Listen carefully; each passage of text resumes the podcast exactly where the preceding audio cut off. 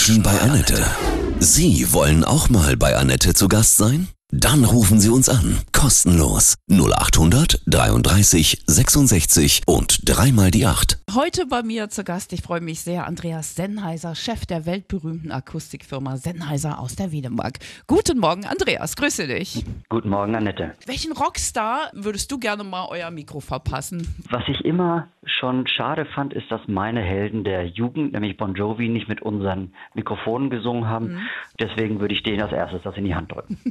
Bist du ihm schon mal begegnet? Nein, leider, das war mir noch nicht vergönnt. Mhm. Viele andere sind mir über den Weg gelaufen, John Bon Jovi noch nicht. Es ist unfassbar. Ihr habt als, als kleine Dorffirma angefangen, seid jetzt ein Unternehmen, was wirklich jeder in der Welt kennt. Immer auf der Jagd nach dem guten Sound, Mikros, Kopfhörer, Akustik. Was ist das für ein Gefühl zu wissen, so klein angefangen zu haben? Ich denke, jeder hat mal mit einer großen Idee, aber dann trotzdem klein angefangen. Und das ist schon ein Privileg zu wissen, dass mein Großvater damals tollen Samen gesetzt hat, mein Vater es dann größer gemacht hat und jetzt mein Bruder und ich auf der einen Seite privilegierten, auf der anderen Seite auch sehr verantwortungsschwangeren Situation sind, das weiterleiten zu dürfen, die Kunden glücklich zu machen, aber gleichzeitig auch die Verantwortung für die Mitarbeiter zu haben. Mhm. Andreas Sennheiser, wir sprechen gleich weiter. Andreas Sennheiser, heute bei mir Chef der weltbekannten Akustikfirma. Du leitest den Konzern mit deinem Bruder Daniel. Wie ist das so in diesem Bruderteam? Gibt es da auch mal ein bisschen Reibereien, so wie früher im Jungsalter? Ja, die haben wir im Jungsalter erledigt. Das Aha. ist der Vorteil. Also wir haben eine ganz ausgesprochen äh, enge Beziehung und es ist auch für mich ein ganz großes Privileg, mit ihm das gemeinsam leiten zu dürfen. Wir haben gestern sind wir gemeinsam joggen gegangen und haben das auch nochmal ein bisschen reflektiert, dass wir uns eigentlich nichts anderes mehr wünschen, als dass diese Kombination äh, genauso perfekt weiter funktioniert, wie es heute der Fall ist. Was ist das Geheimnis eures Erfolgs? Was glaubst du, Andreas? Etwas, was sehr wichtig ist, dass wir uns mit Menschen umgeben, die unsere Leidenschaft teilen und auch die Werte teilen und zu denen wir Vertrauen haben. Weil das ist letzten Endes das, was sich ähm, nach außen in der, in der Musikindustrie auch immer wieder zeigt. Vernetzung und die, die Beziehungsebene und das Vertrauen der Künstler in uns und von uns in die Musikindustrie insgesamt ist so entscheidend. Und wenn man dann sich mit Leuten umgibt, die genau diese Leidenschaft teilen, ja, dann kann man auch Erfolg dabei haben. Das ist nicht der Erfolg eines Einzelnen, sondern letzten Endes einer gemeinsamen Einstellung zu dem, wie man miteinander neue Dinge schafft. Welche Künstler, welche Stars habt ihr, betreut ihr mit den Mikros? Pink ist eine, die uns immer mal wieder doll herausfordert, ähm, indem sie halt neue Ideen auf der Bühne hat, wo die Ingenieure erstmal vielleicht die Hände über dem Kopf zusammenschlagen und sagen, das geht doch gar nicht. Am Ende sagt hat sie dann gesagt, das interessiert mich nicht, macht's möglich und dann ist es auch so gekommen. Aber es gibt auch andere sehr, sehr langjährige Beziehungen, wie beispielsweise Pink Floyd, die wir seit, seit Gründung begleiten, die unsere Mikrofone verwenden schon immer und, und jetzt gerade in einer Ausstellung 50 Jahre Pink Floyd, die in London gestartet hat, hat sich diese Zusammenarbeit nochmal intensiviert. Also da gibt es ganz, ganz viele alte aber auch neue wie Ed Sheeran oder Drake oder so, die mhm. jetzt mit uns auf Tour sind. Dein bewegendstes Erlebnis oder dein bewegendstes Treffen mit einem dieser Stars? Ja, da gab es gerade kürzlich was Interessantes. Äh, und zwar ähm, habe ich, ähm, das war auch nur ein bisschen am Rande, äh, bei der Eröffnung von dieser 50 Jahre Pink Floyd Ausstellung in London. Da war natürlich alles, was Rang und Namen der Musikindustrie hatte, da.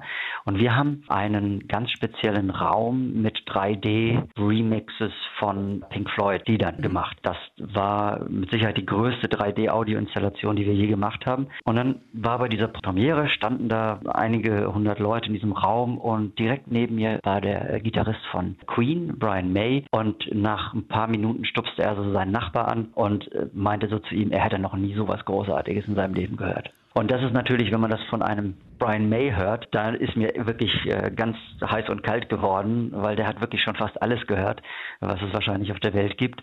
Und da war ich sehr, sehr bewegt, das wow. zu merken, dass er ein großartiges emotionales Audioerlebnis hat. Das war für dich ein Wahnsinnsglücksgefühl wahrscheinlich. Ne? Absolut. Ne? Ihr habt auch diese weltberühmten, da habe ich den unseren Technikern gestern erzählt, ich habe Andreas Sennheiser morgen im Interview, ne, kriegten die feuchte Augen und sagten, ja, dieses legendäre Helmut Schmidt Mikro.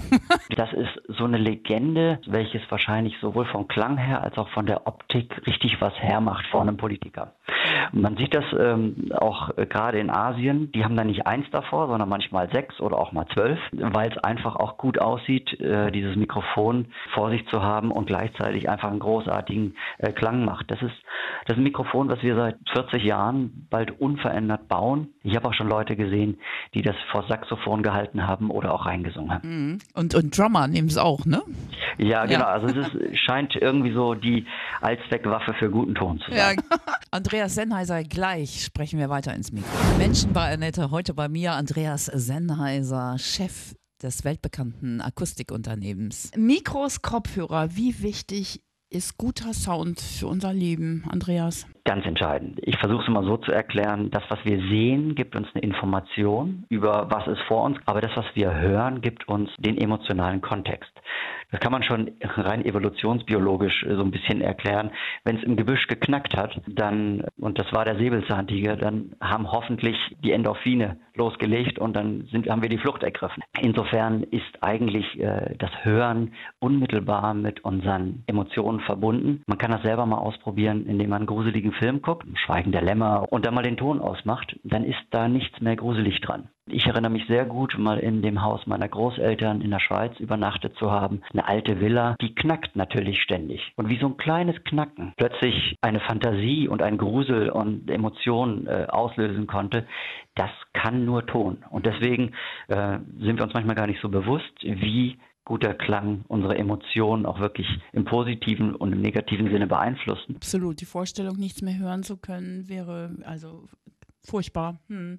Ja. Gleich reden wir weiter. Andreas Sennheiser, heute bei mir Menschen bei Annette, Chef der weltbekannten Akustikfirma Sennheiser. Hast du als kleiner Junge auch ganz viel Hörspiele vielleicht gehört oder auch eben ganz viel mit Ton erlebt, so für dich? Weil das in eurem Hause natürlich auch das Thema war. Natürlich, das waren, äh, ob es jetzt die Musik meiner Eltern ist, die mich damit beeinflusst hat äh, Leonard Cohen und Milva und ähnliches, aber gleichzeitig auch die Hörspielkassetten, die ich gehört habe. Da kann ich mich gut erinnern, dass ich viele Stunden mhm. vor den Hörspielkassetten äh, verbracht habe. Welches war dein Lieblingshörspiel? Ah, ich habe sehr gern TKKG-Kassetten gehört, sowas. Mhm. Bei äh, äh, drei Fragezeichen war mir das schon zu hart. Also das war, da habe ich mich dann gefürchtet.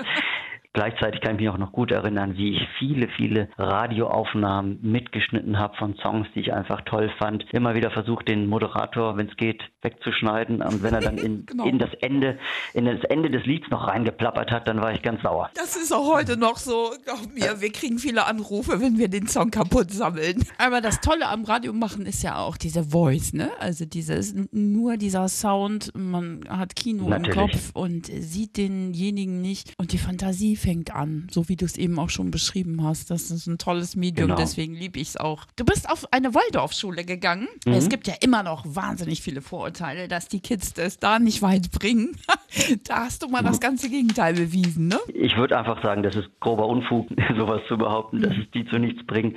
Das, was für mich an der Waldorfschule ganz entscheidend war, ist, dass die Persönlichkeitsentwicklung noch vor der reinen Wissensvermittlung kommt wenn ich mir überlege, was für Menschen wir heute einstellen und suchen und, und wie groß eigentlich die Halbwertszeit von aktuellem Wissen ist, dann ist es ganz entscheidend, Menschen mit einer, mit einer richtigen Haltung, einer Attitüde und einem Wertesystem einzustellen und nicht, ob jemand Experte auf einem bestimmten Bereich ist. Die brauchen wir auch in manchen Bereichen, aber grundsätzlich ist für mich dieses Prinzip Hire for Attitude und Train for Skill, das heißt, wir die Leute mit der richtigen Persönlichkeit ein Stück weit auch einzustellen, ganz entscheidend. Und dort habe ich den Eindruck, dass die Waldorfschule einen Beitrag leistet, äh, nicht nur reine Wissensvermittlung äh, zu machen, sondern wirklich eine ganzheitliche Persönlichkeitsentwicklung. Und das, glaube ich, braucht die Welt auch. Gleich reden wir weiter. Andreas Sennheiser, heute bei mir, Menschen bei Annette, Chef der Akustikfirma Sennheiser aus der Wedemark.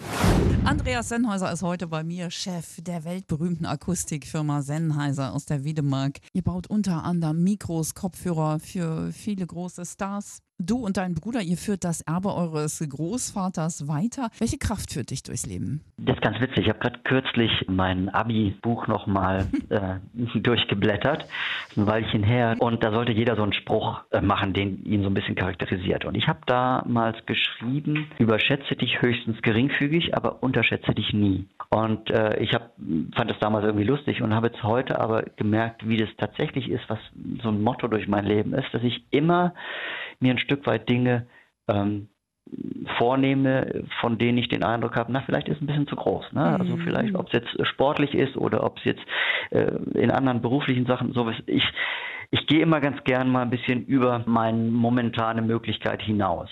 Und mit der Erfahrung, dass ich ab und zu mal auf die Nase falle, nicht zu doll, aber doch dadurch plötzlich Dinge erlebe, die ich mir, wenn ich mich unterschätzen würde oder sagen, ach, mach mal lieber nicht, da könnte schief gehen, äh, die ich diese Erfahrung dann gar nicht machen würde. Insofern ist es, glaube ich, eine der Kräfte, die mir sehr viel Freude im Leben machen, dass ich neugierig bin, Dinge auszuprobieren, von denen ich vorher nicht so ganz genau weiß, ob das immer, immer alles so gut geht. Gibt ja auch immer wieder Sachen, wo man denkt, wow, wusste ich gar nicht, dass ich das so gut kann, ne? Das neues ja, genau. Potenzial genau. entdecken, ja. ne? Ja, ist ein schöner Spruch. Ja, Andreas, was kann ich dir Tolles auflegen? An deine empfindlichen Ohren, ne? Mit gutem ja. Sound. Ich habe da ein Lied, ich hatte ja schon erwähnt, dass Bon Jovi so ein bisschen ja. äh, die Helden meiner Jugend waren. Und da gab es eine Hymne für mich, das ist das Lied Wanted, Dead or Alive. Wenn ich das so höre, dann äh, bin ich gedanklich zurückversetzt in die Zeit, wo ich so 16, 17 war, mhm. äh, Lederhose mit Franseln an, lange Haare und ähm, da war man der coolste der Welt und die Welt war noch völlig in Ordnung. Und das ist so eine, eine schöne Erinnerung, wenn ich dieses Lied höre. Ja, super. Herzlichen Dank. Ja, danke dir, Annette.